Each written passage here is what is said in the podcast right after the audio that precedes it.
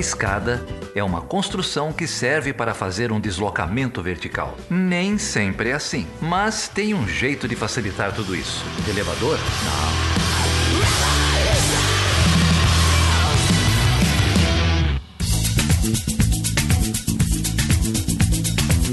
Seja bem-vindo e seja bem-vinda a mais uma edição do Chutando Escada. O meu nome é Felipe Mendonça. E eu sou o Geraldo Zaran. E aí, Geraldo, como que você tá? Na paz do Senhor? Na paz do Senhor. seja que seja feita a sua vontade. Esse é o episódio mais cristão, eu acho, da, da história do Chutando a Escada. Eu não sei se é o mais cristão, né? A gente já teve aqui Leonardo Ramos, Cristiano Barba falando da, da fé é, evangélica, mas sem dúvida com com um cristão de mais alto gabarito que já passou por aqui, né? é, o, aquele episódio, inclusive, com o Barba e com o Leonardo Ramos, eu gosto muito, chama, para quem não ouviu, chama Deus nos livre de um Brasil evangélico. E, e, e o Ariovaldo Ramos, que a gente recebe aqui hoje, ele é pastor, ele é teólogo, ele é ativista, ele é também um dos fundadores da Frente de Evangélicos pelo Estado de Direito, também está aí na frente de um grupo chamado Missão na Íntegra. Enfim, ele faz muita coisa, escreve também vários blogs aí, sites de esquerda, e ele já esteve aqui, Geraldo. Você lembra dele? Ele já esteve aqui durante a eleição de 2018, não é isso? É isso mesmo. Ele, a gente fez um episódio curto ali chamado Cristão pode votar votar no Haddad? E a gente falou com vários pastores naquela oportunidade. E o Arivaldo Ramos estava lá entre eles falando um pouco sobre teologia, fé, fascismo e assim por diante. E hoje, Geraldo, ele voltou aqui para falar de uma palavra que, enfim, ganhou dimensão aí no, nas últimas semanas, que é cristofobia. E aqui eu estou fazendo referência, óbvio, à fala bizarra do presidente na Assembleia Geral das Nações Unidas, mas o Ariovaldo Ramos vai além. Ele faz uma discussão não só sobre cristofobia, que aliás, vou dar um spoiler, nem existe no Brasil, e ele fala um pouco sobre cristifascismo. Já ouviu falar disso? Não, esse eu nunca ouvi falar não. Então fica até o fim dessa conversa que você vai descobrir o que é cristifascismo. Acho que é uma discussão bem interessante para entender o fenômeno evangélico no Brasil e no mundo. Fascismo cristão, é isso? É isso mesmo. E ó, tá cheio disso aí espalhado Brasil afora. E o Ariovaldo fala pra gente um pouco o que que é, como que surgiu. Acho que é um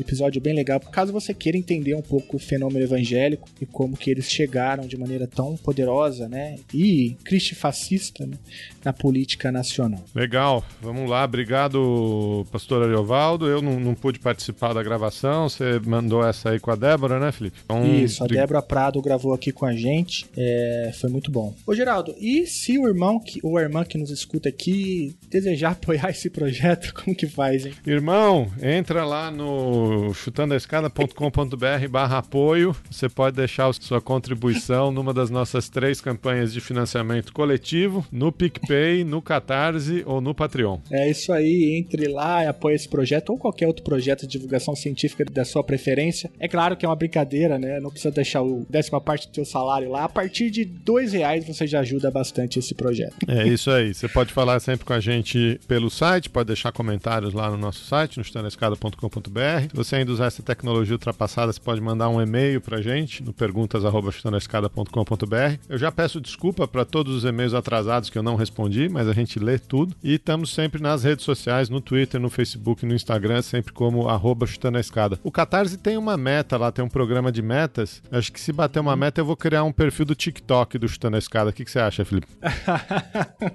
ah, então tá ótimo. Se bater a meta, seja ela qual for, a gente cria um TikTok. Quer dizer, a gente não, o Geraldo, né? O Geraldo cria um TikTok e vai ser bem bacana, seja lá o que isso signifique. Ô Geraldo, eu tive em dois podcasts aqui, eu queria falar rapidinho. Um é o Spin de Notícias. Se você não conhece os podcasts da Casa do Portal Deviante, você tá errado, né, Geraldo? Tá errado. Vai lá ouvir o Spin de Notícias. Ouça sempre os maiores spins com o Felipe. é verdade. Eu tive lá falando sobre o Twitter e extrema-direita.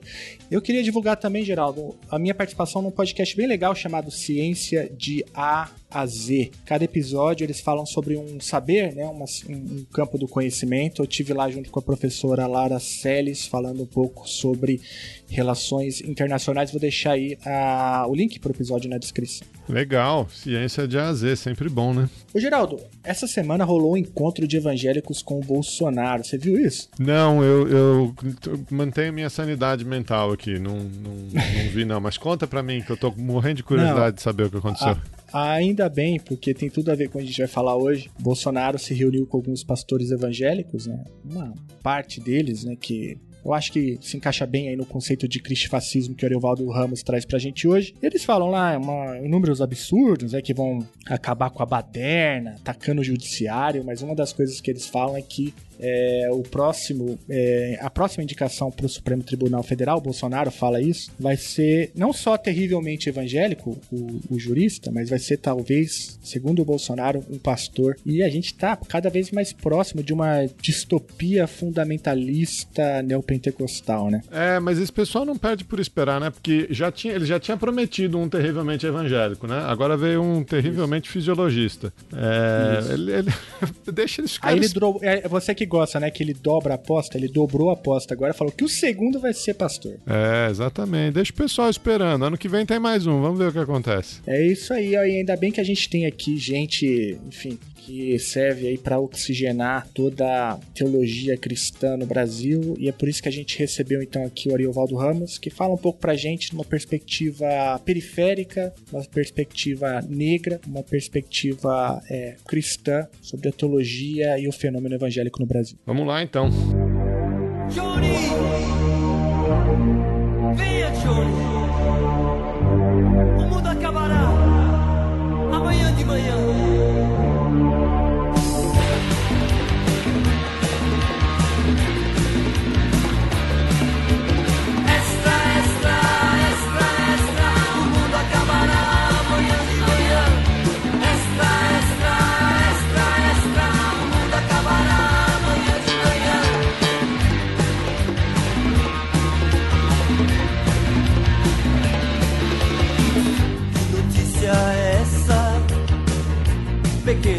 Jornaleiro. O mundo acabará amanhã de manhã.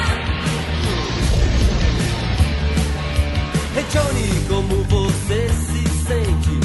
O que faria nas últimas horas? Foram avisar assim tão de repente. Você não estava preparado. Passou a vida juntando riquezas. Alguém já lhe disse? Ninguém pode dormir em 20 camas numa noite. Tanta gente passando fome, a justiça pede sua cabeça. Extra, extra, extra, extra. O mundo acabará amanhã de manhã. Extra, extra, extra, extra. Débora, a gente tem a alegria de receber aqui hoje é, uma liderança né, no, no, no, mundo evangélico. Talvez ele não se coloque nesses termos, né? mas eu digo liderança porque, além de pastor, de professor, eu diria também um ativista, né, pela, pelas leituras que a gente faz, um ativista dos direitos humanos, é, um ativista da democracia, talvez, colocando nesses termos, inclusive um coordenador da Frente de Evangélicos pelo Estado de Direito o pastor Ariovaldo Ramos. É uma alegria enorme te receber aqui, pastor. Obrigado, a alegria é minha, um privilégio muito grande estar com vocês. Obrigada por ter aceito o convite para bater um papo com a gente. Que bom, obrigado. Vai ser muito bom. É, a primeira pergunta que eu queria te fazer, pastor, é, é o seguinte: é como que alguém se torna pastor, né? É, é, essa é uma, uma pergunta que eu acho que, para quem não é do, do ramo aí evangélico, né? Eu acho que foi uma curiosidade que muitos podem ter, né? Como, como, como que funciona isso? Foi uma coisa de que veio de criança, veio na juventude, veio na vida adulta? Bom, é, isso, sem dúvida nenhuma, tem várias histórias para cada, cada pessoa. Uma minha é, é de que eu me, me tornei cristão, me converti aos 12 anos e comecei então a viver a vida da igreja em Guarulhos, onde eu morava, no bairro de Guarulhos. E aos 16 para 17 anos eu estava encantado com a minha fé, encantado com aquilo que eu acredito até hoje, e entendendo que é, deveria dedicar a minha, a minha vida para é, pregar isso e ajudar as pessoas a entenderem essa mensagem. Ah, na época, é, você não, não, decidia isso sozinho, você tinha de colocar a sua comunidade, e aí a liderança dessa, da sua comunidade é, que convidava você para, para então ser é, treinado para o pastoreio, vindo você para o seminário, etc. Então, primeiro você passava pela sua comunidade, que atestava ou não a, a sua, seu, sua vocação, que reconhecia ou não a sua vocação. E uma vez que a comunidade reconhecesse a sua vocação, a comunidade então encaminhava você para o treinamento necessário, seria o seminário uh, teológico. E foi assim que aconteceu comigo, a minha liderança essa comunidade uh, reconheceu que eu, que eu tinha essa vocação. Então, logo eu tivesse pronto para, para ir para a universidade, me enviou para o seminário. E, e aí tem todo um caminho até a ordenação e tal, mas foi assim que eu é, me tornei, ou fui tornado né, pastor. Hoje não é mais assim, tudo mudou minha opinião, mudou para pior, mas, é, mas mudou. Então, mas essa é a minha história. Depois eu uh, fui fazer filosofia na Universidade de São Paulo. Uh, não consegui concluir, porque entendi que era hora de casar. E aí fui cuidar da família, mas cheguei a estudar quatro anos, só não terminei os créditos que precisava. Aí fui, fui me envolver com várias atividades na fé cristã, vários, várias missões, como nós chamamos, várias organizações com várias ênfases. E, Jovens da Verdade, Visão Nacional de Evangelização, CEPAL, e aí fui crescendo no nosso meio. É, até, depois comecei movimentos dentro da, da comunidade cristã, o maior deles foi o Missão na Íntegra, que, que propagava a missão integral, uma teologia latino-americana. É, e, e foi, foi um movimento bastante forte no Brasil todo, até que eu tomei posição contra o golpe de Estado em 2016. E aí, quando eu tomei posição contra o golpe de Estado em 2016, começou o inferno.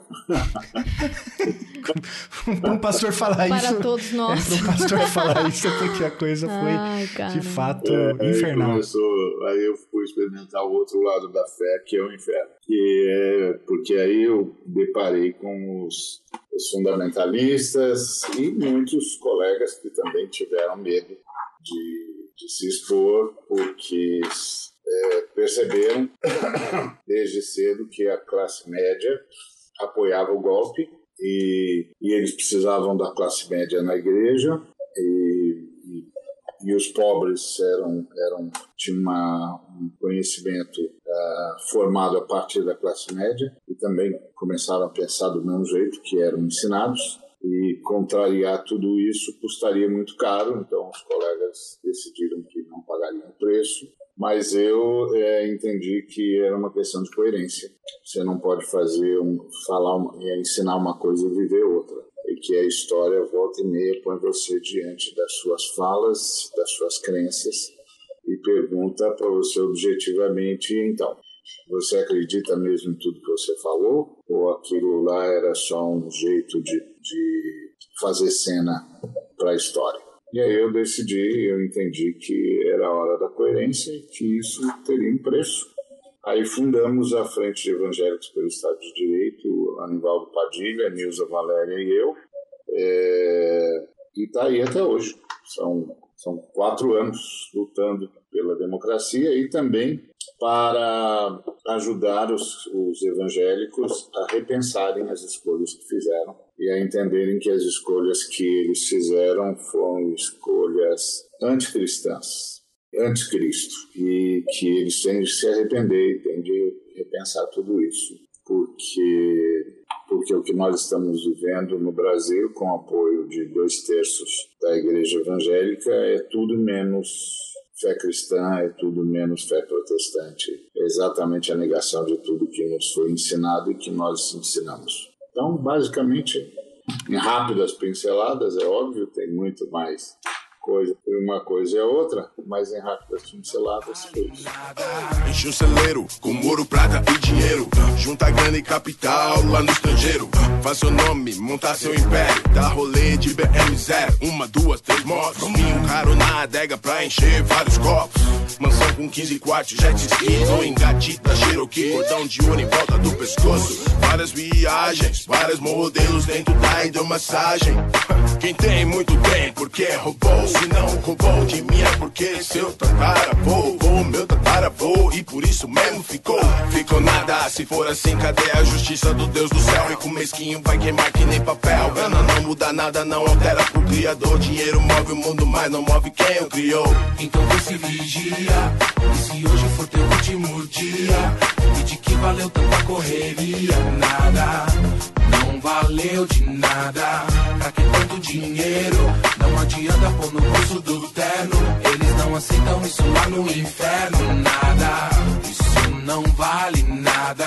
Debaixo do colchão ou num paraíso fiscal tem um. Acho que uma pergunta antes de falar um pouco sobre o contexto mais atual, perguntar como que o senhor viu, né, e como que você vê o, o, aumento do, do número de evangélicos no Brasil ao longo do tempo, né? Porque é, até pouco tempo atrás o Brasil tinha mais de 90% de, de, pelo menos a população se declarava católica, né? E esse cenário foi alterando ao longo do tempo e trouxe consequências que a gente observa, inclusive é, na composição do Congresso, nas decisões do eleitorado, que inclusive se distanciam bastante, né? Se a gente for pegar na eleição para Bolsonaro, por exemplo, os católicos tiveram um, um padrão de, de escolha de voto não tão acentuado assim para o Bolsonaro do que os evangélicos, né? Que votaram em peso é, para o Bolsonaro. Eu queria, se o senhor pudesse falar um pouquinho disso, sobre como que você vê isso, né, historicamente, assim, como que deu essa guinada evangélica no Brasil e, e essa guinada evangélica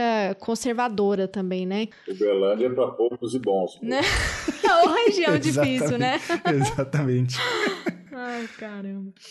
Ah, o crescimento evangélico, independente das, das respostas que poderíamos dar a partir da fé, é, vem, a, vem a reboque da, da urbanização do país. A Igreja de Roma, a Igreja Católica Apostólica Romana, a igreja é uma igreja que, que sustentou é, a fé brasileira por, por, por cinco séculos, quatro séculos e alguma coisa, quase cinco.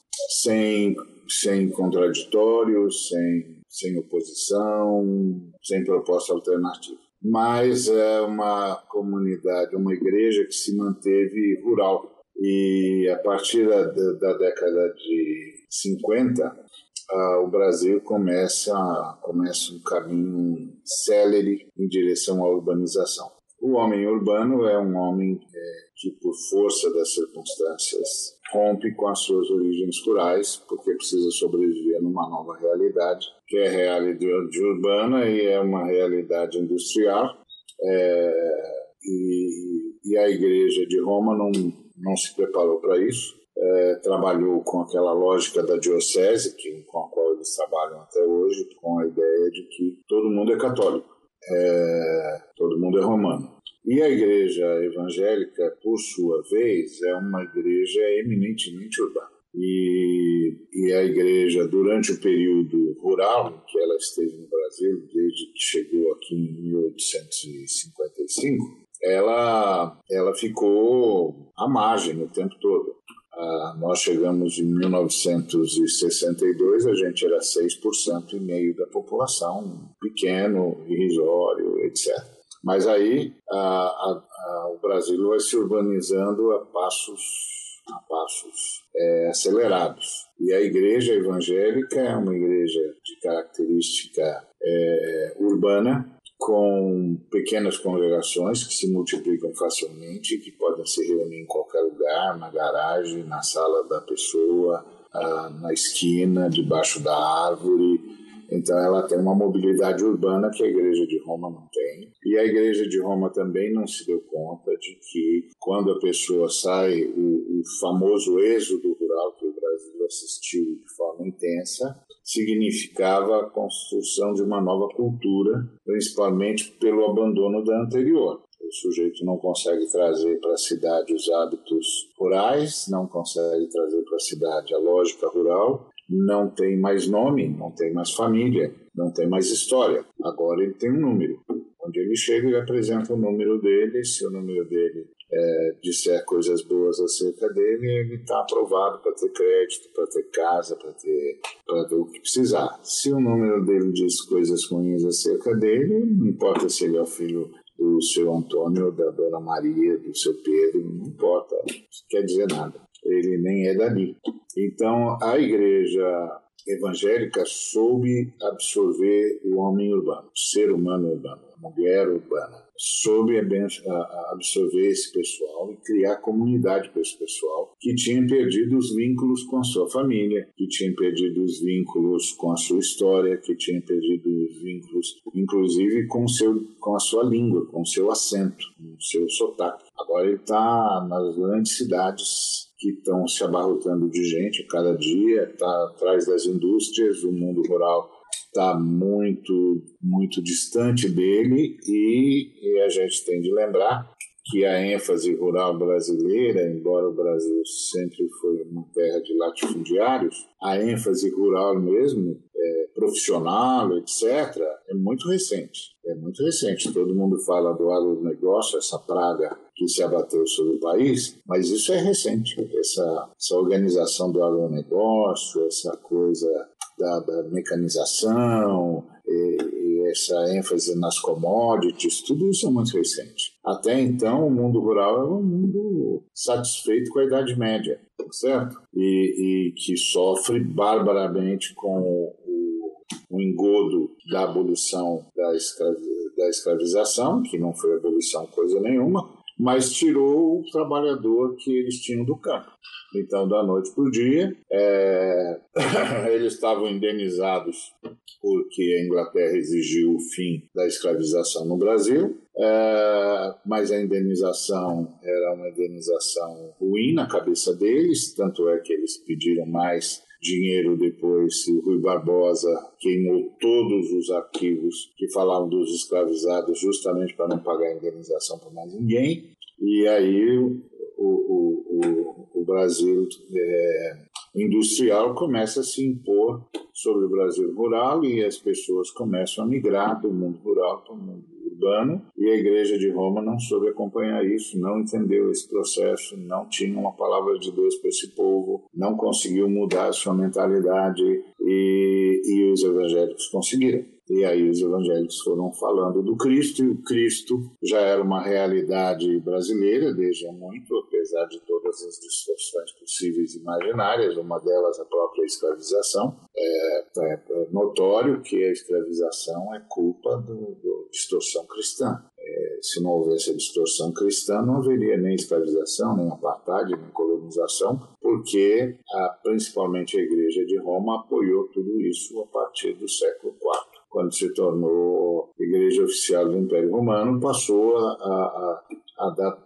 a dar valor transcendental para os atos do, do Estado, do status quo, a privilegiar a elite em detrimento dos pobres. Então, tudo isso vai aparecer na organização. Mas é exatamente o que os evangélicos estão fazendo, né?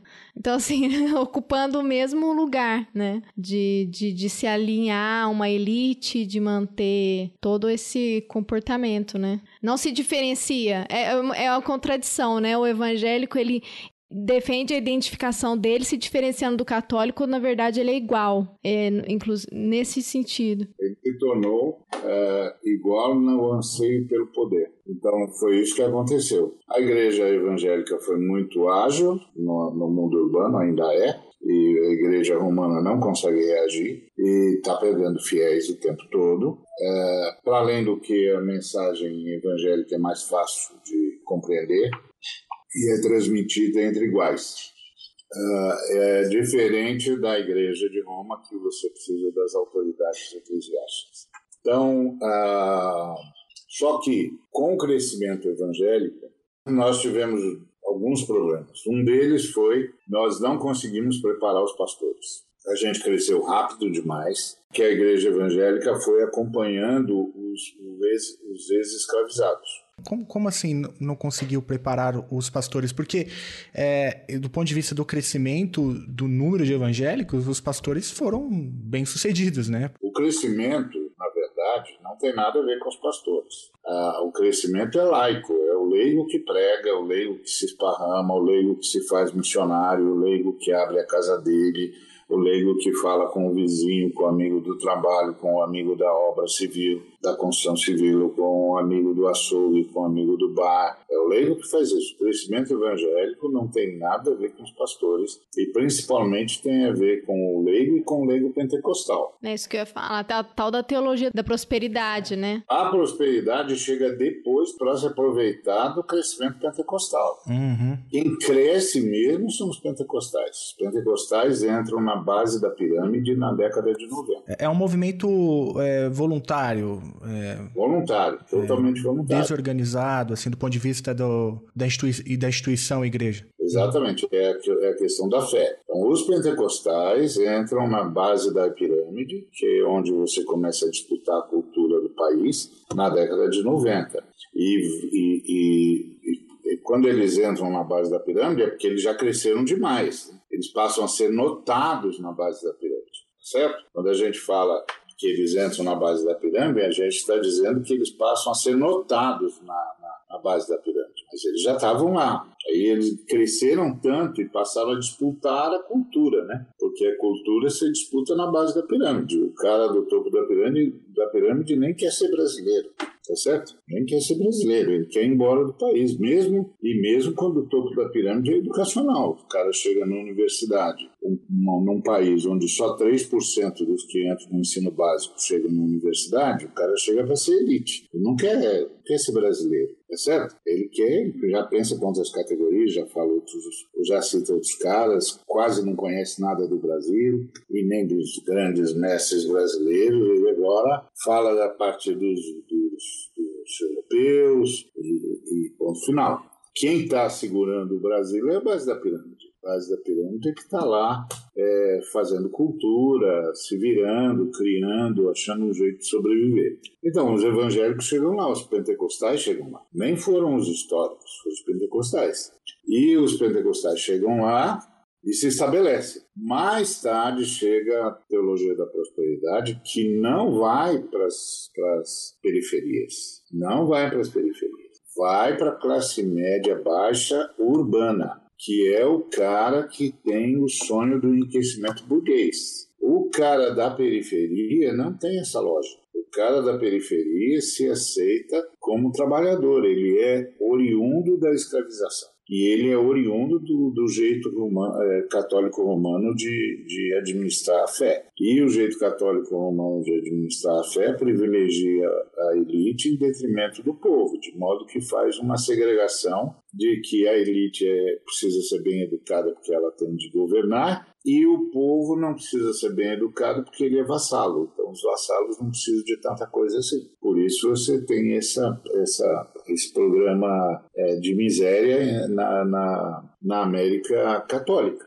Não é? Isso, não é, isso não é novidade, não é uma crítica, não é nada. Isso é história. Fazer o quê? Isso é história. Então, é, os evangélicos, não, os evangélicos, é, principalmente os, históricos já são mais voltados à educação, já tem essa lógica de que é para todo mundo, a fé evangélica é a fé do livro, então todo domingo o sujeito é estimulado a ler, porque todo domingo o, o pastor, a pastora pede para ele abrir a Bíblia. Então ele é estimulado a ler dominicalmente, ele, ele, e por aí vai. Agora, os pentecostais os pentecostais. Eles crescem a partir de 1910, se tornam uma força em 1950.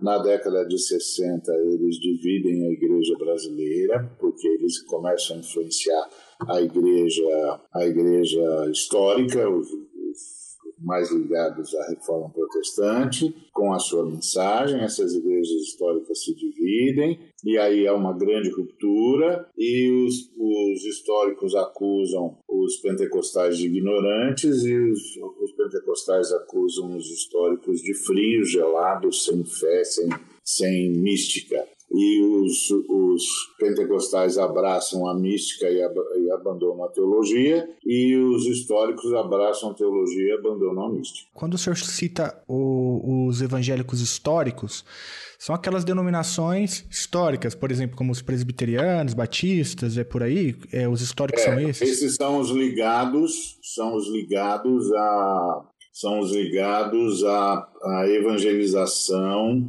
é, missionária do século XIX, que são os batistas, são os congregacionais, que são os primeiros que chegam aqui, os batistas, os presbiterianos, uh, os metodistas, esses estão mais ligados à reforma protestante. Os pentecostais, eles vão nascer de divisões dentro do Brasil. Por exemplo, a Igreja Pentecostal Assembleia de Deus nasce de, um, de uma divisão que há na Igreja Batista é, lá, em, lá em Belém, Pará. Chegam missionários suecos que vão para a Igreja Batista, mas estão levando a experiência pentecostal que pegaram nos Estados Unidos um fenômeno da Rua Azusa, e o pentecostalismo é um fenômeno eminentemente negro, é, é eminentemente afro-americano, então os suecos passam por lá, pegam a experiência afro-americana do, do Seymour, da, do chamado batismo pelo Espírito Santo, vem para o Brasil, entra,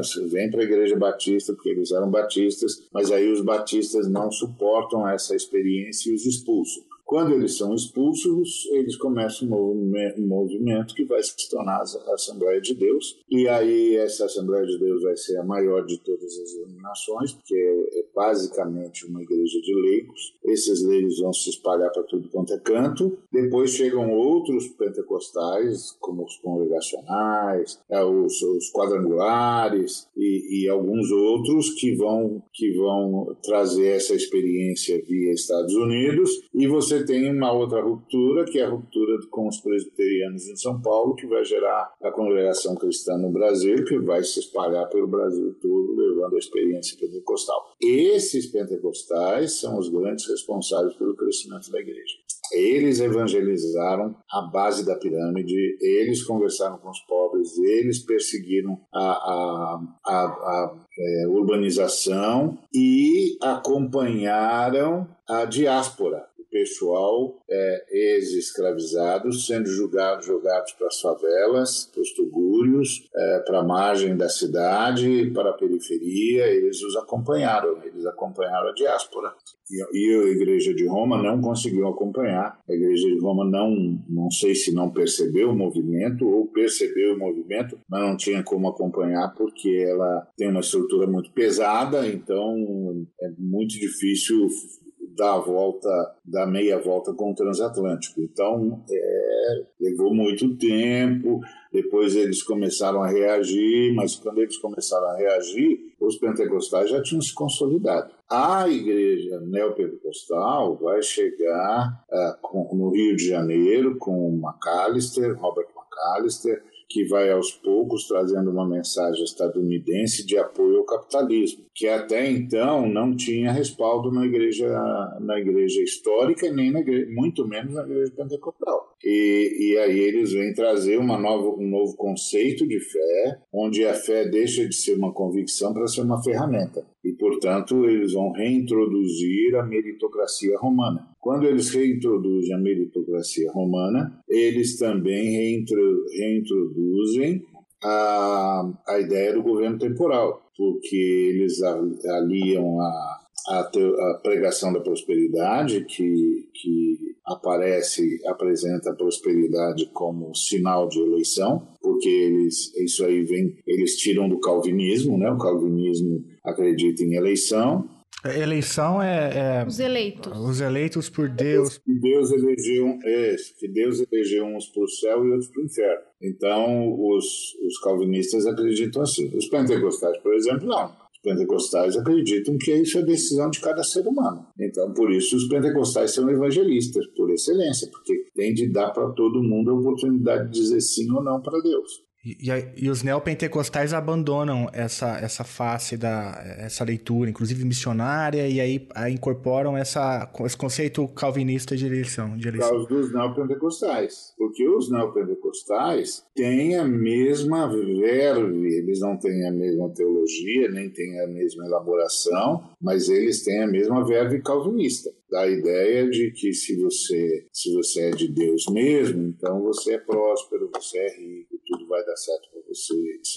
E se não der certo é porque você não tem fé, que é uma coisa que os calvinistas não falam, mas os, os neopentecostais falam porque eles transformam a fé. A fé deixa de ser uma convicção e passa a ser uma ferramenta, um instrumento mágico de dobrar a vontade de Deus e de fazer a realidade que você que não existe aparecer, porque você tem fé suficiente para tornar uh, o sonho, o desejo uh, em realidade. É uma outra é uma outra abordagem totalmente distinta, inclusive distinta de tudo que a fé cristã ensinou nesses dois mil anos de história tanto os pentecostais quanto os neopentecostais, muito mais os pentecostais, começaram a crescer assim é, é, exponencialmente, porque eles estavam na base da pirâmide. Depois que você chega na base da pirâmide, o céu é o limite. Quando você não, se você fica só na classe média em termos de fenômeno religioso, você fica lá, é aquilo lá que você vai ficar. E a classe média ela é, ela é instável, né? Então ela não, difícil você construir alguma coisa em termos de fenômeno religioso, porque a classe média é instável está sempre aberta a novas, a novas ideias, porque quer crescer rápido. A classe da, da, do, da base da pirâmide, não. A base da pirâmide precisa de esperança para continuar, porque sabe que vai continuar principalmente porque ela está numa, numa nação de cultura católico-romana, onde ele foi destinado à vassalagem. Então é muito difícil quebrar isso, que é um, é problema, inclusive, que eu encontro é, na própria sociologia brasileira, é, que é a não compreensão do que foi a escravização no Brasil, do que significa uma nação que durante quatro séculos uh, teve o trabalho como uma coisa para escravizado e onde uma massa enorme de seres humanos foi forçado à servidão e acabou por é, introjetar o servilismo. E uma classe dominante uh, não consegue olhar para uh, a cor preta sem ver um escravo, porque foi assim por quatro séculos. Quatro séculos. Durante quatro séculos. Você olhava para um ser humano via a cor da pele dele e sabia classificá-lo. É um escravizado, é uma escravizada. E o ser humano escravizado olhava para o espelho e via isso também. Como é que você trabalha uma nação que passou por isso? Então eu, eu vejo a sociologia brasileira não trabalhando isso direito. Então, por exemplo, o camarada fala em luta de classe, que eu também concordo e acredito, etc. Mas ele não se dá conta de que, quanto Marx estava falando do proletariado, o trabalhador e a trabalhadora brasileira era propriedade do patrão, era propriedade do capital, não tem mais valia. Porque não tem negócio com o trabalho, com a força do trabalho. Quem está negociando com a força do trabalho? Ninguém.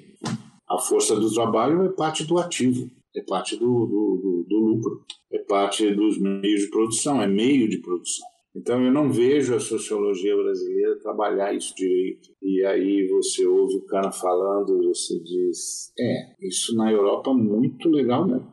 Mas aqui ele precisava ter feito uma análise da escravização, uma análise de, das marcas que ficaram. A igreja evangélica, intuitivamente, principalmente os pentecostais, com excelência os pentecostais, intuitivamente perceberam isso perceberam um povo escravizado, um povo com a pior autoestima possível, um povo que se prestava ao servilismo sem nenhuma consciência é, proletária, como, como a esquerda diria. Não tem, não tem. E aí, eu, às vezes, eu vejo alguns analistas e eles ficam assim indignados como é que o povo repete o discurso do opressor. Ué, esse povo repetiu o discurso do opressor por quatro séculos.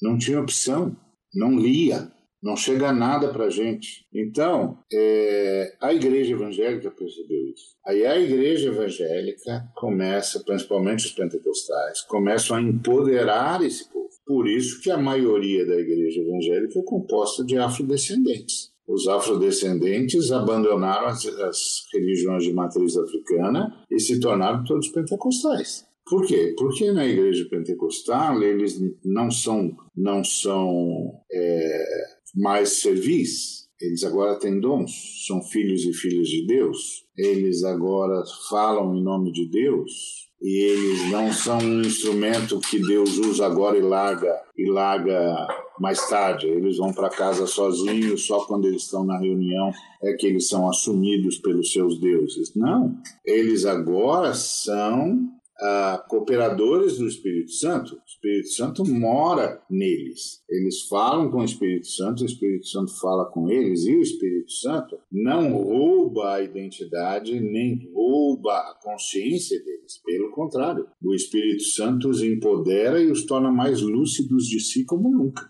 Eles começam a dizer eu e, e, e, a reconhecer os seus dons e a sua importância. Então, isso, imagina como isso entra na base da pirâmide. Imagina como essa mensagem entra na base da pirâmide.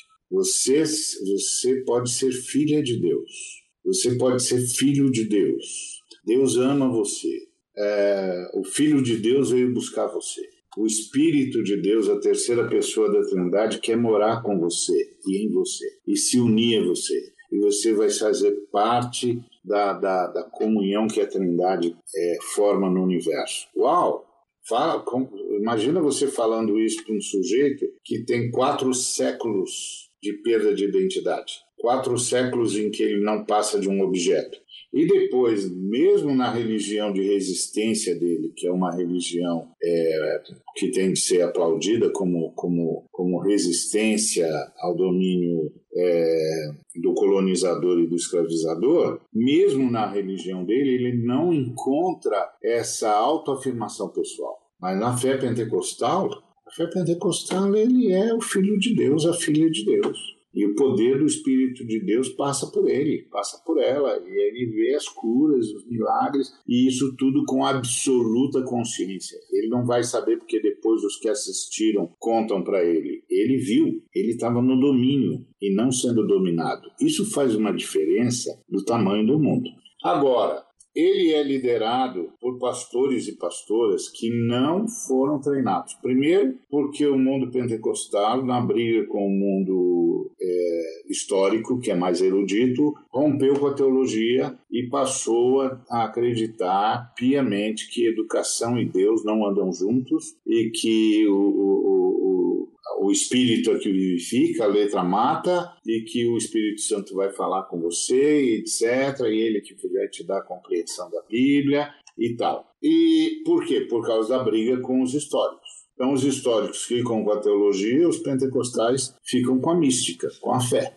Ah, bom, aí eles, aí eles vão crescendo, vão crescendo, vão crescendo, vão crescendo, vão crescendo, e, e, e os, os meninos vão, vão, vão estudando, e as meninas vão estudando, porque a base dos que entram no ensino fundamental no Brasil é cada 3%, só 3% dos que ingressam no, no ensino fundamental chegam na universidade. Mas entre os evangélicos, a média é de 15% a 20%. Olha só, bem acima então, da média nacional. Bem acima. Então, os evangélicos vão ser a inteligência brasileira, mais cedo ou mais tarde, é inevitável. Além do que, os evangélicos têm melhores notas, são mais aplicados, não se perdem vícios, não saem festinhas, não vivem uma, a vida louca que o, que o ex-ministro. Nossa, é, lembrei na hora quando você falou isso. É. Ai, cara. O ex-ministro da Educação disse que é a universidade. oh, meu Deus, a gente tem de ouvir isso. Então, é, mas eles têm um padrão elevado e a maioria deles vai. É, um, não a maioria, mas um grupo em uma média muito superior à média brasileira, eles vão, eles terminam a graduação, eles vão para a pós-graduação, eles vão para o mestrado, eles vão para o doutorado, porque eles são o povo do livro. Eles são o povo do livro. Eles aprendem a estudar na igreja. é Bíblia. Eles têm de tem cana, tem pergunta. É, quem foi o apóstolo que disse isso e aquilo, aquilo outro? Ele tem pergunta, ele tem que saber. Ele aprende a estudar. Ele aprende a ter disciplina. Ele vai ser mestre, ele vai ser doutor, ele vai, ser, vai fazer pós-doc, ele vai, vai longe. Pode ser até que ele abandone a fé, mas um dia ele vai reconhecer que só chegou onde chegou porque veio de onde veio. Porque ninguém chega sozinho em lugar nenhum e a média brasileira não chega. E, a, a, e se vem da periferia, não chega mesmo. Não tem como disputar com a elite. Então, como ele chegou? Ele veio por outro caminho, deve ter um outro caminho. Então, a, aí, é, é, é o caso do, do, do, do governo popular que começa a investir em educação, começa a investir em acesso. Por quê? Porque veio de lá de baixo. Sabe o que, que é isso? Veio da onde a gente veio. E sabe o que, que a loucura que é chegar lá? A loucura que é chegar lá, a dificuldade que é chegar lá. E, e, e, e, e os evangélicos vinham empurrados pela sua fé, enfrentando a elite, enfrentando a elite empurrados pela sua fé. Você é filho de Deus, você vai conseguir, Deus vai com você não importa se, se os ricos não vão deixar, você conta com a sua fé, o Espírito Santo está com você, ele vai te iluminar, você vai chegar lá, vai, vai, vai, vai. E os evangelhos vão, vão. E, e vão também para e vão também horizontalmente.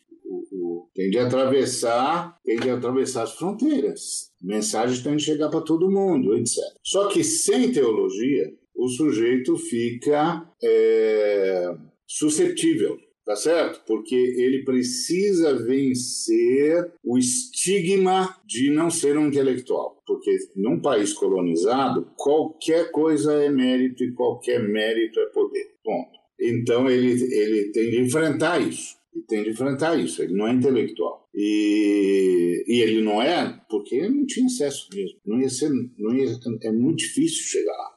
E, e ele não é rico, não vai ser rico pelos meios da elite, porque a elite, principalmente a, a elite que veio do mundo rural e que soube investir no mundo urbano e industrial, é a elite que ficou rica às custas da escravização. Tá certo? Por que, que a elite branca é dona do Brasil? Porque nós trabalhamos para eles quatro, quatro séculos. Durante quatro séculos, eles traba nós trabalhamos em troca de lugar para dormir e comida. E olha lá, e olha lá. A cada 10 horas, uma criança é morta no Brasil. Homicídios contra crianças e adolescentes é de 16%. Os adolescentes são responsáveis por apenas 1% dos homicídios praticados. Portanto, não são os principais responsáveis pela criminalidade. Na verdade, são vítimas da violência e da exclusão social no país. Já viram de tudo, menos amor e sossego. No berço da violência, crescem sem fé e sem medo. Entre armas e fardas, raiva, causa e desespero. Não sei o que eu seria sendo assim desde cedo. Fecharam todas as portas e depois deram as costas. Já desacreditei em direitar pessoas tortas. Mas quem sou eu pra duvidar? Já vi muitos milagres, vi tanto bandidão transformado de verdade. Eu sei, tem os covardes que se esconde atrás da Bíblia. O que? Ódio é doença e tem cura, é só querer. Vários deles querem ter referências, estão confusos. Vendo o pai em combate, fuzilado de bruços. Criado pela rua, pela pedra, é um motivo. Alguma coisa não tá bem, são apenas meninos pedindo socorro, esperando alguém ajudar. É proibido chorar. Socorro! quando chega Bolsonaro, etc, etc, por que, que os evangélicos têm essa posição? Ou seja, qual o problema com os evangélicos? E, e, que pega os pentecostais, principalmente por causa da falta de teologia. O problema dos evangélicos é a, a esquerda, porque os, a igreja estadunidense alimentou a gente durante 30 anos com a ideia de que se a esquerda tomar o poder, nós, eles vão nos matar. Então, eles viviam dizendo para a gente o que acontecia na cortina de ferro, o que acontecia na cortina de bambu, e como esses caras vão matar a gente, e faziam a gente saber tudo que o Sendeiro Luminoso estava fazendo no Peru, e o que o, o, o Tupamaro fez é, no, no, Uruguai, o que o Tupac Amaru é, fez. É, é nas, nas, nas encostas andinas e, e a gente, todo mundo assustado, todo mundo assustado. Aí caras como eu e outros dizendo, calma, isso aí não é só com a gente, isso é com todo mundo, isso é a ditadura, não é o sistema, não é a ideia, não é a ideologia, é a ditadura. Qualquer ditadura é assim, de direita, de esquerda, de meia direita, de meia esquerda, o problema é ditadura. O problema é ditadura. O problema não é o ideário do sujeito, é ditadura. Se não tem ditadura, esse tipo de coisa não acontece. Se tem ditadura, acontece com todo mundo. Tá certo? Haja vista a, a, a própria ditadura brasileira e as ditaduras como do, do, do Pinochet, do, do, dos paraguaios, do Stroessner e outras. É a mesma coisa. É o mesmo fascismo, tudo a mesma coisa. É, e, e, quando a gente chegou no Brasil, o Brasil era uma monarquia e era confessional e a gente apanhou do mesmo jeito, tá certo? É, não podia construir templo, não podia casar legalmente, os nossos filhos eram bastardos, né? os hospitais não nos recebiam, a gente não podia ser enterrado porque era Campo Santo e só os católicos podiam ser enterrados, nossos filhos não eram registrados porque não tinha o batismo, o batismo romano e era o, papo, o padre que fazia os dois serviços, o serviço é, é, do, do, do, do, do tabelionário e, e, e, do batismo. Então, os evangélicos ficavam à deriva até chegar à República. Só que é, história assim, você não lembra, né? Precisa, precisa ser muito chato para ficar vendo história o tempo todo. Então, é, eu muitas vezes ouvia isso, ah, isso é muito chato, isso é muito chato, você fica toda hora, passaram águas passadas no mal e moinho. E eu dizia, engano seu, engano seu, as águas passadas é que mantiveram o moinho para as águas novas. Não caia nessa besteira, não caia nessa besteira, essas coisas não são assim como você está falando. Mas, ok, aí nós fomos alimentados com esse medo, o Lula conseguiu vencer esse medo entre os evangélicos. Os evangélicos começaram a ver que o Lula fazia o que disse que ia fazer mesmo. E ele foi muito republicano, é, recebia os pastores lá, ouvia, tratava com maior carinho, garantiu o Estado laico, foi republicano, republicano, republicano em todos os sentidos. Até, até ingenuamente republicano, é, haja vista o STF que ele, que ele montou. Então, mas os evangélicos não tinham nenhum problema com ele, muito pelo contrário. Acontece que no meio disso você tem uma pauta internacional que está chegando, que é a pauta LGBTQI+. Essa pauta LGBTQI+, é uma pauta que vai deixar os evangélicos em pânico, porque os evangélicos têm noções é, de, de moralidade agora cada vez mais fundamentalistas, justamente por causa da chegada da teologia da prosperidade, que é uma teologia meritocrática. E aí essa teologia começa a dizer que se você cometer pecado, você não é que você ofende Deus, você desonra a fé, não, você pede bênção, você pede bênção. Ah, você está vivendo assim, você vai perder bênção. E você não investiu, o devorador vai arrancar tudo que você tem. É, você, você não trouxe o dinheiro, ah, você não vai ter nem que tem, porque até o que tem será tirado. Então, é é a distorção. O camarada começa a fazer a distorção das escrituras de forma grosseira e grotesca, que é típico da, da, da falta de teologia. E aí a Mata Suplicy faz o PL 122. Quando a Mata Suplicy faz o PL 122, ela mexe na questão religiosa. Foi um equívoco. O conteúdo da, do PL 122 era absolutamente justo. O que ela estava dizendo que os homoafetivos tinham direito, tinham direito mesmo. Está certo, está totalmente certo. Só que ela resvalou na questão religiosa. E a questão religiosa é cláusula pétrea. Então, isso causou dois problemas. O primeiro problema é que o PL 122 não passou porque mexeu na cláusula pétrea, chegou na CCJ, a CCJ barrou. Ponto. E os pastores que já estavam de braços dados com Lula refluíram. E aí se lembraram de tudo que os estadunidenses tinham dito para a gente durante 30 anos. Não confie em ninguém da esquerda. Não confie em ninguém da esquerda. Certo.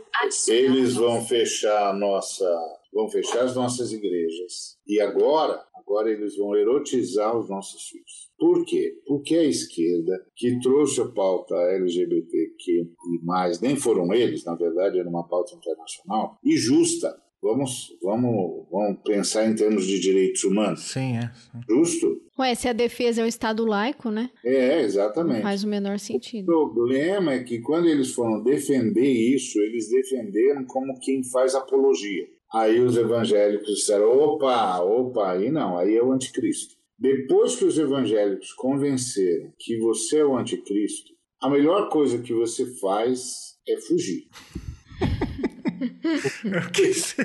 Eles vão caçar você onde puder. Tá certo que a Bíblia diz que a nossa luta não é contra os seres humanos, mas quem é, quem é que vive assim? Só os mais ver os, os mais fiéis que levam a sério mesmo as escrituras e tem toda uma teologia de transcendência, imanência, etc. Quantos tem? Ninguém, quase ninguém tem. Ninguém passou pela faculdade, ninguém passou pelo, pelo pela teologia e os grandes pregadores midiáticos são todos pentecostais. Eles até são muito bem formados, mas eles não são formados em teologia. Eles são psicólogos, são engenheiros, são médicos, mas a teologia é só o básico mínimo necessário, porque senão você pode ofender o Espírito Santo. Então, essa, essa, esse medo fez a igreja evangélica botar os dois pés para trás. Não foi só um, não. Foi um pulo para trás. Opa, olha a esquerda aparecendo aí. Eles estavam enganando a gente, preparando a gente para isso. E isso ficou muito claro na fala do outro ministro, né? Já que a gente citou o anterior, o atual também fez uma fala onde isso ficou bem claro, né? Essa, esse receio, esse pânico, né? Com a orientação sexual das pessoas. Eu acho que eu, eu iria além, assim, nessa, nessa identificação, assim, da, porque a pauta da moralidade é o que pesou, né? Eu acho que é o que pesou, tem outras variáveis aí pra gente pensar, mas a questão da pauta da moral e da família, né? Do lema lá da ditadura foi o que pesou muito, né? A coisa da disciplina, né? Mas eu vejo também que não é só a pauta LGBT, eu acho que tem a ver também com o direito das mulheres. Porque quando você começa a questionar uma posição, é, e eu não digo que seja o PT, porque o PT nem esquerda eu considero, eu acho que o PT é centro. O PT é um, é um partido, mas assim, né, pro povo é a esquerda, né? PT é o mais próximo da esquerda que a gente teve assim no poder assim, né, na presidência. Mas eu acho que eu incluiria também essa questão das mulheres, a forma como entender a, a discussão que tem sido mais recente de equidade de gênero, a questão da uh, não só da pauta da orientação sexual, né, mas também da, da questão das mulheres, né, de você defender uma pauta que para a igreja evangélica pesa, né, aquela coisa do homem o cabeça da igreja, isso é aquela coisa martelada sistematicamente, né? E aí quando você começa a questionar isso, você você começa a tirar privilégio, né? Eu não quero perder meu privilégio. E à medida que você começa a discutir isso é, na sociedade, isso incomoda. Não é à toa que o golpe que aconteceu foi contra uma mulher, né? Não é à toa que a Dilma enfrentou tantos ataques misóginos, né? É, e a, e a Marta, que a, você não foi só ela, não, mas aí ela virou, né, a, a, a bruxa, né? A, a encarnação do, do mal, né? É, então eu acho que é essa questão também da, de defender o lugar da mulher enquanto mãe, que é prioridade, enquanto família, e que a mulher não tá. É, é aquilo que a gente viu, né? A Dilma cai e aí entra quem? Entra o Temer, a mulher dele é quem? A bela recatada e do, e do lar, né? Então é essa coisa de não querer perder o privilégio que a gente tem numa sociedade patriarcal, né? É verdade. Isso é uma coisa que a igreja não aceita. Não aceita. Eu acho é muito difícil ser cristã evangélica e mulher. Acho muito, muito, assim, muito, é quase impossível, assim. Então, mas depende, porque tem denominações evangélicas onde a mulher lidera como, como homem. Quadrangulares, a mulher lidera como homem. As igrejas pentecostais é, da periferia é, são igrejas eminentemente femininas.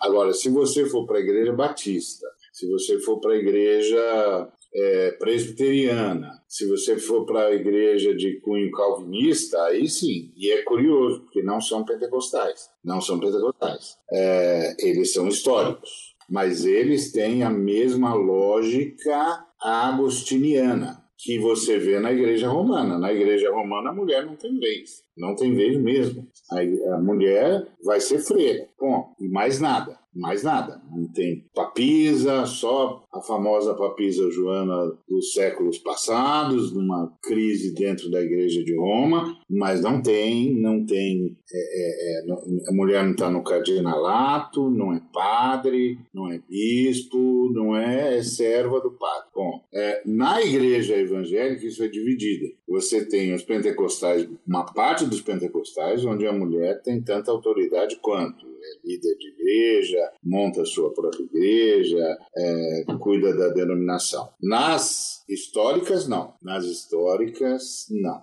Isso é muito curioso. Muito curioso. Nas pentecostais, então, é menos. Não na Assembleia de Deus, que agora já está mais aberta. Mas a Assembleia de Deus é uma divisão dos batistas, tá certo? A congregação cristã é uma divisão dos presbiterianos. Então eles herdam a cultura batista e a cultura presbiteriana que é misógina, tá certo? Mas você não vai ver isso, por exemplo, nas igrejas pentecostais oriundas do metodismo, porque no metodismo as mulheres têm, têm espaço, são bispas e por aí vai. Então isso, isso, é, isso é, uma, é uma questão bastante tensa dentro do, evangélico, a disputa pelo ministério feminino. Então é, é, tem esse lado mesmo. Tem os presbiterianos agora, inclusive, deram um retrocesso em relação à mulher quase, quase medieval. Mas se a gente for considerar, mesmo na igreja metodista, é, mesmo nas igrejas que aceitam as mulheres, é, que pauta que aceita? Que aí vem a questão, dentro da igreja é uma coisa, mas aí vem a questão do vínculo com a posição enquanto política, né? Enquanto ser político, né? Vamos discutir aborto na igreja? Vamos discutir direitos reprodutivos, né? Vamos discutir é, o que, que é gênero, né? O que, que é. Não estou nem falando de, de, questão de identificação sexual, né? É, aí é que a coisa pega, porque aí você tem a mulher que pode falar na igreja, mas é a mulher que ela tem que ter uma, responder uma cartilha. Se você sai dessa cartilha aí, acabou para você, não tem discussão, né? Então, por exemplo, é, agora, né? Por que, que essa luta tão forte, né? O debate de de, de, a todo momento o governo hoje, né, que, que abraçou aí o discurso da moralidade, da religião, a Damares e tal, é o ataque sistemático a quê? A direitos reprodutivos, ao direito da mulher ter o controle do corpo dela, tomar suas decisões, a luta aí para impedir o aborto de todas as formas, mesmo em casos que já estão previstos, né? Isso, a igreja não superou isso não. Se você for pegar e debater isso nas igrejas que aceitam mulheres na liderança, ainda assim, é, você tem que ser, é mais ou menos uma mulher na política, né? Tudo bem, entra, mas a, a mulher conservadora, né? A mulher conservadora, a mulher branca conservadora, você não vai botar uma mulher progressista do PSOL, né? Então, assim.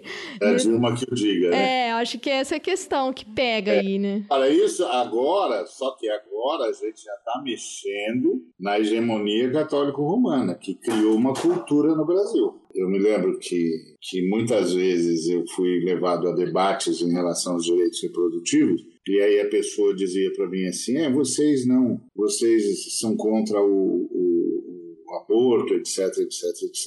Aí eu dizia, não, amigo, você não entendeu. Quem é peremptoriamente contra é a Igreja de Roma. Nos países onde a Igreja de Roma é majoritária, isso não passa de jeito nenhum. Nos países onde é a igreja majoritária é protestante, isso é liberado. Você pode percorrer todas as nações netamente protestantes e você não vai encontrar esse problema. Esse é um problema romano.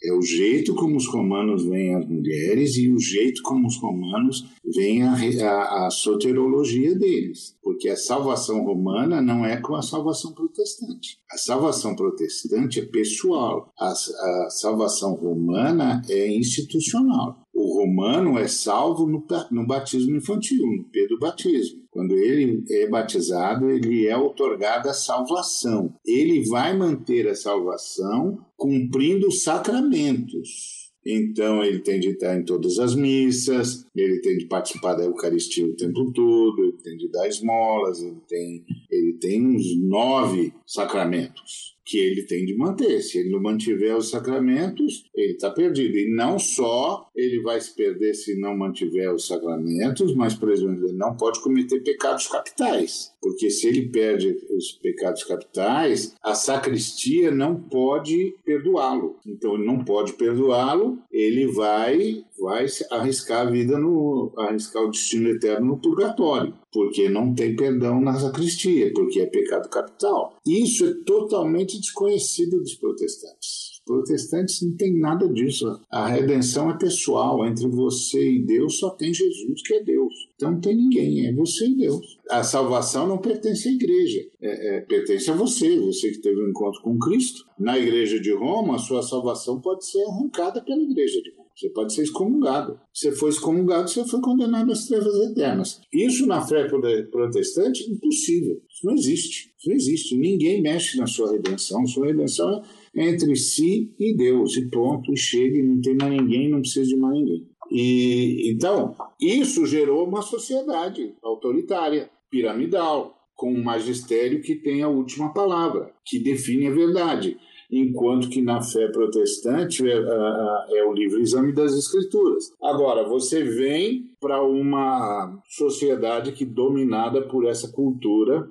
durante cinco séculos. Não só dominada, como introjetada porque é, por, essa por essa religião, não só dominada, como introjetada, porque essa religião sustentou na escravização durante esses quatro séculos. Essa religião sustentou o direito divino ao poder. Então o sujeito está lá, manda, compra e vende gente porque ele é abençoado por Deus, ele Deus liberou ele para fazer isso porque ele é superior. Então isso vai gerar uma cultura e essa cultura é quase invencível. Os evangélicos chegam aqui no século XIX, na metade do século XIX, e para você vencer, portanto, chegam a, a, a, dois séculos, nem dois séculos, eles não vão conseguir vencer é, os, os três séculos que o antecederam, que na verdade é, eles continuaram a conviver pelo menos um século inteiro é, sem, sem nem, nem riscar a tintura disso tudo, eles não vão vencer isso. Mas aí eles começam, não vão vencer isso nessa geração eles vão precisar de pelo menos umas quatro gerações ou cinco gerações bem formadas para começar a contrapor-se a isso. E aí eles começam a crescer assustadoramente. Eles começam a crescer assustadoramente, eles não fizeram, nem têm condições de fazer essa análise cultural.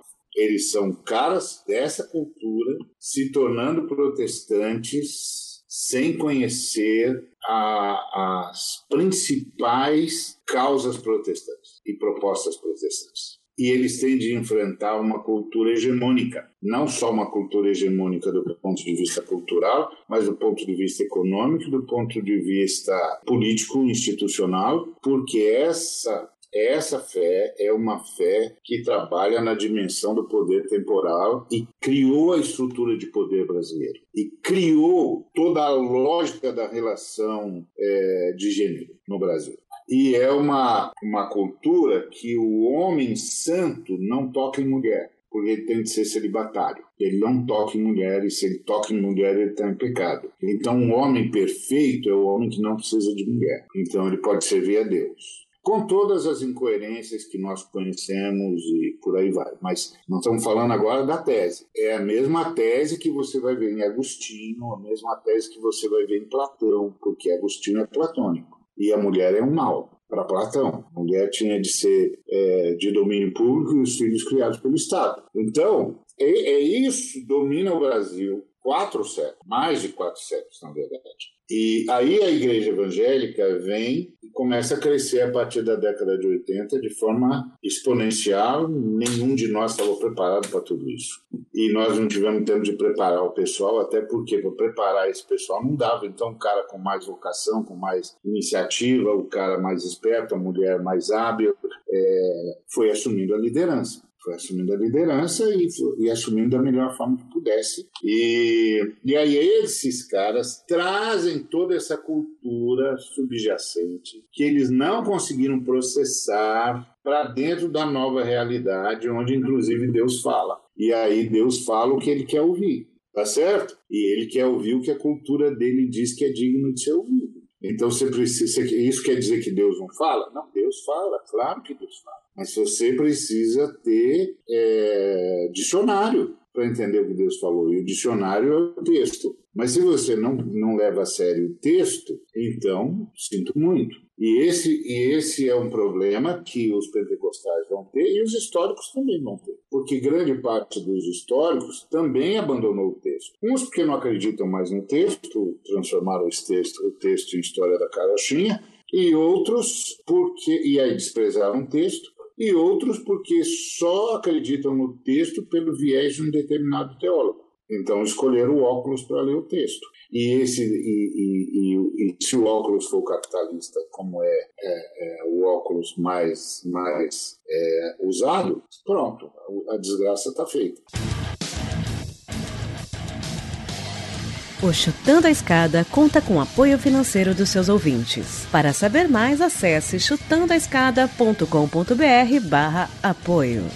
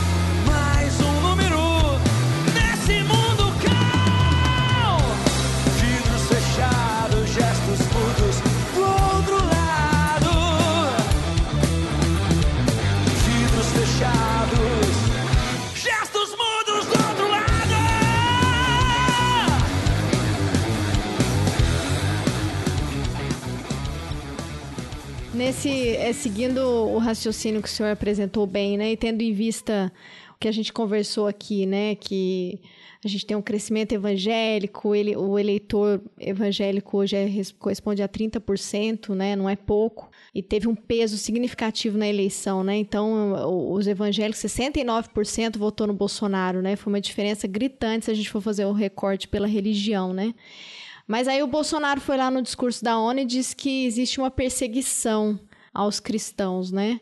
E aí queria que como que entra esse debate da cristofobia e do que o senhor discutiu sobre o cristifascismo nesse contexto brasileiro? Há uma perseguição religiosa no mundo, mas não é não é só contra os cristãos, é a luta religiosa no mundo todo. Então, uh, se você vai num estado confessional, esse estado vai perseguir qualquer fiel de qualquer religião que não seja sua. Então não é uma coisa dirigida aos cristãos, é uma coisa dirigida aos opositores, aos que não pensam como eu, aos que não creem como eu. É, isso também acontece é, é, em estados ateus, mas nos estados ateus a perseguição é do mesmo jeito, é para todo mundo, não é só para os cristãos, é para todo mundo. E você tem uma, uma perseguição onde há uma, uma religião é, é hegemônica. Você não tem um Estado confessional, mas tem uma religião hegemônica. O embate religioso vai ser, vai acontecer porque porque a religião é um, um é um componente decisivo na construção da identidade. Então, não é uma coisa simples. Ah, quando eu digo para um camarada que ele, que ele é, precisa encontrar o Cristo, porque até então ele estava estava morto nas trevas, uh, ele, ele agora olha para os antepassados dele de outra forma. E o que aconteceu com os meus antepassados? E agora? E agora que eu mudei? Aquilo tudo era o quê? Então, a, a, fé, ela não, não pode ser tida como mera superstição, porque ela é definidora de identidade. É, você, você é o que baseado no que? É, que significa ser gente? Qualquer jeito de ser gente é gente, ou gente é qualquer coisa. Se gente é qualquer coisa, por que, que precisa de lei?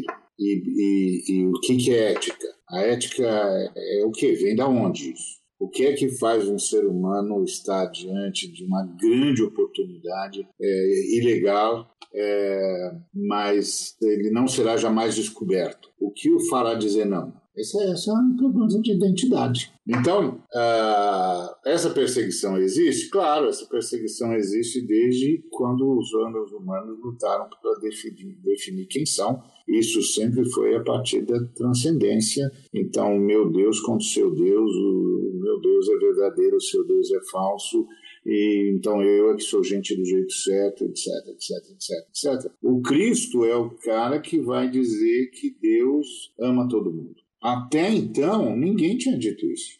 O Cristo que diz: não, Deus não faz acepção de pessoas, Deus ama todo mundo. Eu vim aqui dizer para vocês que Deus ama todo mundo. Então, e aí ele vai começar um caminho de pacificação. Mas até isso, até chegar aí, é um embate de deuses. Isso não mudou de um determinado ponto de vista. Então, tem perseguição religiosa? Tem. No Brasil tem cristofobia? Não, não. Ninguém aqui é perseguido porque prega Cristo. Pelo contrário, Cristo é muito bem-vindo, etc, etc. Agora, quando eu disse que não tem cristofobia, mas tem cristifascismo, é o que o Bolsonaro faz, é o que os, os, os, os presbiterianos estão fazendo, os batistas estão fazendo, pelo menos representantes deles estão lá, apoiando isso tudo. Então, eu, é, é, eles, eles estão perseguindo é só perguntar para as confissões de matriz africana. Eles vão dizer para você. Eles vão dizer para você: tem sim, tem perseguição religiosa aqui sim. E quem persegue são os cristãos. Então, é o cristofascismo, que o, o Bolsonaro recupera na sua, na sua força maior quando ele decide que vai governar em nome de Deus. Governar em nome de Deus é um crime. Ninguém pode governar em nome de Deus. Uh, Deus tem de se manter ou de ser mantido como uma realidade supra-histórica, que entra na história, dá significado para os agentes da história que somos nós, mas não sob hipótese alguma, permite que a história seja governada em nome dele. Até porque isso faria com que Deus tivesse de delegar a sua autonomia aos seus fiéis. E isso ele não faz mesmo, por definição. Então a Trindade não faz isso por definição. Eu sempre brincava com os colegas dizendo: calma, gente, Deus não tem título de eleitor e não vota aqui. Então, você Tire esse negócio da cabeça, que loucura é essa? É, isso é fascismo, isso é fascismo. Então, então eu chamo isso de cristifascismo, porque é uma, uma deturpação maior ainda do cristianismo, que já é uma deturpação da fé cristã a partir do século IV, com Teodósio. É, é, o pessoal bota a culpa no Constantino para tudo, mas o Constantino, na verdade, não tem nada a ver com quase nada. Constantino é o cara, inclusive, que fez o que Cristo queria que ele fizesse, porque ele, no Édito de Milão, transformou o império em império laico, Estado laico. Todo mundo podia ter a religião que quisesse. Mas aí veio o, o Teodósio, e o Teodósio se declarou cristão, coisa que o Constantino nunca se declarou, e fez o Édito de Tessalônica. E aí a igreja virou religião oficial, a, a fé cristã virou religião oficial, rompeu com a verve é, profética de Jesus e se aliou ao império. E a lógica do império, e, e, e a estética do império, e por aí vai. Então, é, hoje no Brasil, nós estamos vendo um movimento cristifascista por causa desse, desse medo, desse pânico semeado pela igreja, principalmente pela igreja estadunidense. A igreja é, estadunidense é uma igreja democratas ou republicanos, não importa, é uma igreja anticomunista por causa da, da, da, das suas guerras, da Guerra Fria e, e do seu modo capitalista de viver e tentando defender o capitalismo a partir da fé, o que é uma impossibilidade. A fé cristã é socialista, a fé cristã não pactua com o capitalismo em nenhum momento e de forma alguma. Então é uma distorção, é uma distorção em cima de uma, de uma anterior. E, e aí eles é, transformam a fé evangélica brasileira numa fé em síndrome de pânico. E essa fé com síndrome de pânico se abre para todas as declarações autoritárias, autocráticas e, e, e fundamentalistas, judiciosas, que garantam a hegemonia à, à fé. E essa hegemonia, ela vai se estabelecer em, em associações. E eles se associam com o ovo da serpente, que é o Bolsonaro, que vai sendo urdido para responder ao medo dessa, dessa comunidade. E aí essa comunidade se torna fascista porque passa a usar o nome de Cristo para governar e para exigir submissão. Exigir submissão exigir submissão aos, aos homoafetivos, exigir submissão às outras religiões, às outras confissões e principalmente exigir submissão às confissões de matriz africana, porque os cristifascistas são uma, uma referência ou uma sustentação teológica ao racismo. Esse é um movimento de aprofundamento do racismo. E por isso que você vê no governo Bolsonaro a igreja branca, a igreja estadunidense, com jeitão estadunidense e europeu, a igreja dos brancos calvinistas. E, e você não vê a igreja preta, porque a igreja preta está no mundo pentecostal, eles não estão lá no poder eles só foram cooptados por causa do medo moralista e do pânico de morrer como mártir, que é inclusive uma covardia que não se admite a um cristão. Mas é isso. Então foram cooptados, mas eles não foram levados ao poder. E eles nem percebem isso. Por exemplo, os caras da Assembleia de Deus, os pentecostais, não percebem como os ultracalvinistas zombam deles. Eles não percebem.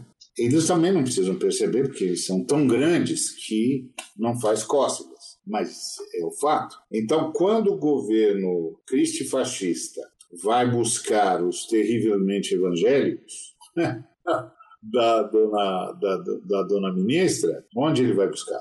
Ele vai buscar nos cristo-fascistas aqueles que usam o Cristo para exercer o poder. Todo cara que usa o Cristo para exercer o poder é um fascista, não importa o que ele diga depois. Porque a, a perspectiva do Cristo é o serviço, não é o poder. Cristo é um cara que dá uma aula de socialismo que a esquerda nunca soube aproveitar, quando ele leva os seus discípulos para um banquete e pergunta para os discípulos quem é o maior aqui naquele, no banquete.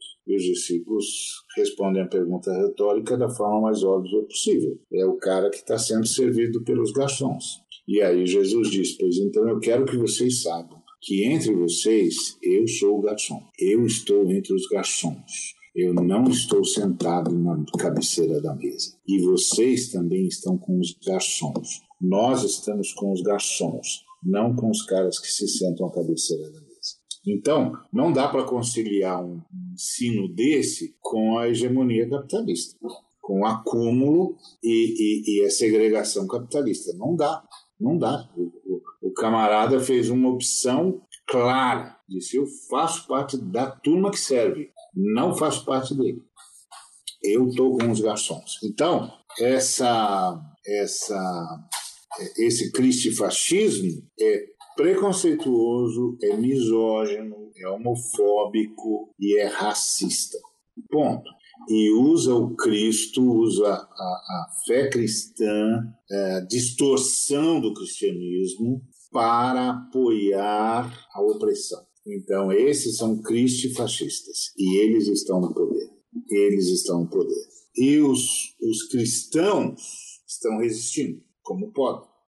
Resistindo. E nós, e nós resistimos mais do que as outras confissões. Porque as outras confissões religiosas levaram um susto e não conseguiram se organizar. Nós nos organizamos. Você tem a Frente Evangélicos pelo Estado de Direito, cristãos contra o fascismo, os inadequados, é, os, os é, cristãos de esquerda, tudo evangélico. Os vários movimentos evangélicos, os evangélicos resistiram, como no nazismo. Os romanos não conseguiram fazer nada contra Hitler, mas os evangélicos se levantaram na igreja confessante. E, inclusive perdemos o Bonhoeffer assim. Então, é, isso vai sempre existir, porque sempre vai haver dentro da, do movimento da reforma protestante aqueles que vão insistir no viés profético. E os que vão insistir no viés profético, que é o viés do Cristo, não vão aceitar a tentativa de hegemonia a partir de uma interpretação legalista e uh, fundamentalista da lei. Sempre vai ser assim. É, o, o, e é o que acontece hoje no Brasil. Então, nós não temos cristofobia de jeito nenhum, mas nós temos cristifascismo. O presidente, por exemplo, faz parte do grupo, está capitaneando o grupo é, desde que, de que foi batizado no Jordão, já sendo, já sendo preparado para ser resposta a esse povo que estava sob síndrome de pânico pânico de morrer e pânico de ver os seus filhos erotizados. Da mamadeira de piroca, né? Exemplo. Aquela coisa horrorosa. Nossa, os, eu, eu, nos grupos de WhatsApp de família, assim, evangélica, você via, assim, o, o meu... Eu, eu, eu saí de tudo, né? Depois... Mas é isso, é, é impressionante como pegou, de, assim, levou num nível de racionalidade, né? As pessoas não usam racional, calma, né? É, um, é não deixa de ser uma gestão não... do medo também, Nossa, né? é terrível. E não dá para não dá nem para dialogar, é, é, triste. E o voto de cabresto, né? Como a gente viu isso na igreja, né?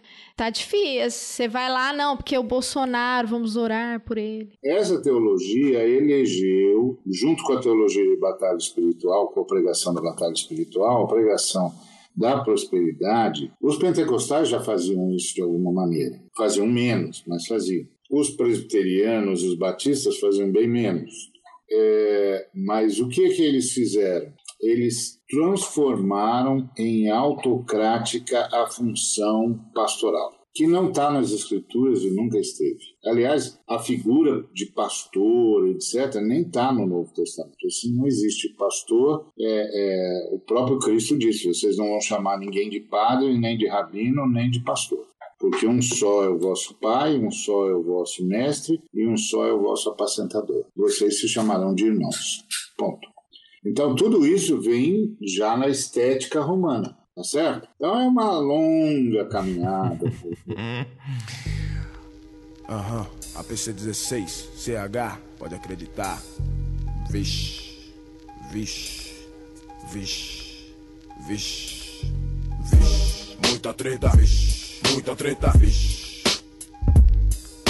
Vixe, muita treta, vixe, muita treta, vixe. É muita treta, viver num lugar onde ninguém te respeita. Onde a polícia rola e deita em cima dos humildes. Ela espanca uma pá de cidadão de bem. Ela pega o menor e joga ele na FEBEM. É muita treta, o presidente traidor que a gente tem. Que se vendeu ao opressor por um baixo preço. Traidor que deixa o inimigo levar a riqueza do seu próprio berço. Graças a ele o gringo vem aqui e monta empresa. Escraviza a mão de obra. Meu povo fica com pior, fica com as sobras. É muita treta, vira paz cada vez mais distante. Ouvir tiros e saber que são meus manos se afogando no próprio sangue. Vixe, muita treta.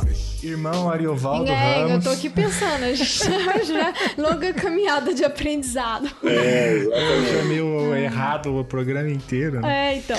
Mas é, a gente passou muito o horário que a gente tinha combinado. Ah, é, desculpa, é mesmo. Mas olha, foi uma aula mesmo, assim, bem, bem interessante. Eu queria te agradecer demais é, pelo, pelo seu tempo é, e pela disposição, assim, também de dialogar é, para além dos muros da igreja, né? Que eu acho que é a própria definição da, de igreja que o senhor trouxe para a conversa toda, né? Não faz o menor sentido igreja é, enclausurada dentro de paredes, né? E a gente percebe é, te seguindo nas redes, sempre tem ali a figura do irmão Ariovaldo Ramos, né, marcando posição, quer seja contra o golpe, quer seja contra é, o racismo que ganha velocidade no Brasil, é, quer seja diante desse cristifascismo, né, que infelizmente ganha corpo sempre quando o, os evangélicos, assim, colocando em termos gerais, né, algumas lideranças evangélicas ou o, né, alguma, algumas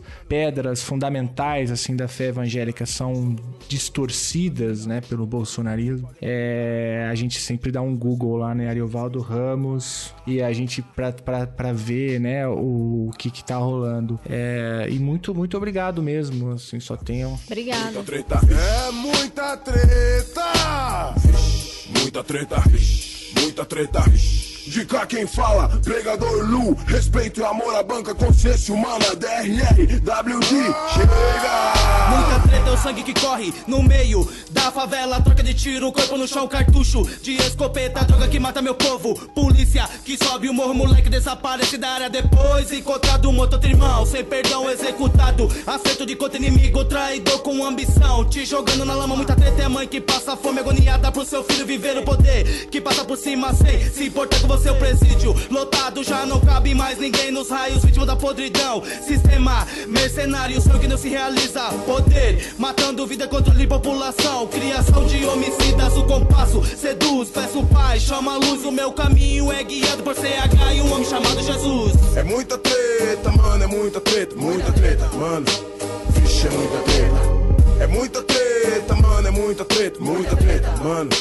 Vixe, é muita treta. Vixe, muita treta, muita treta. É muita treta. 2000, Muita treta, Apocalipse vixe, muita 16, treta, vixe. consciência É humana, Zona Leste, Zona Sul, Brasil. Muita treta, vixe.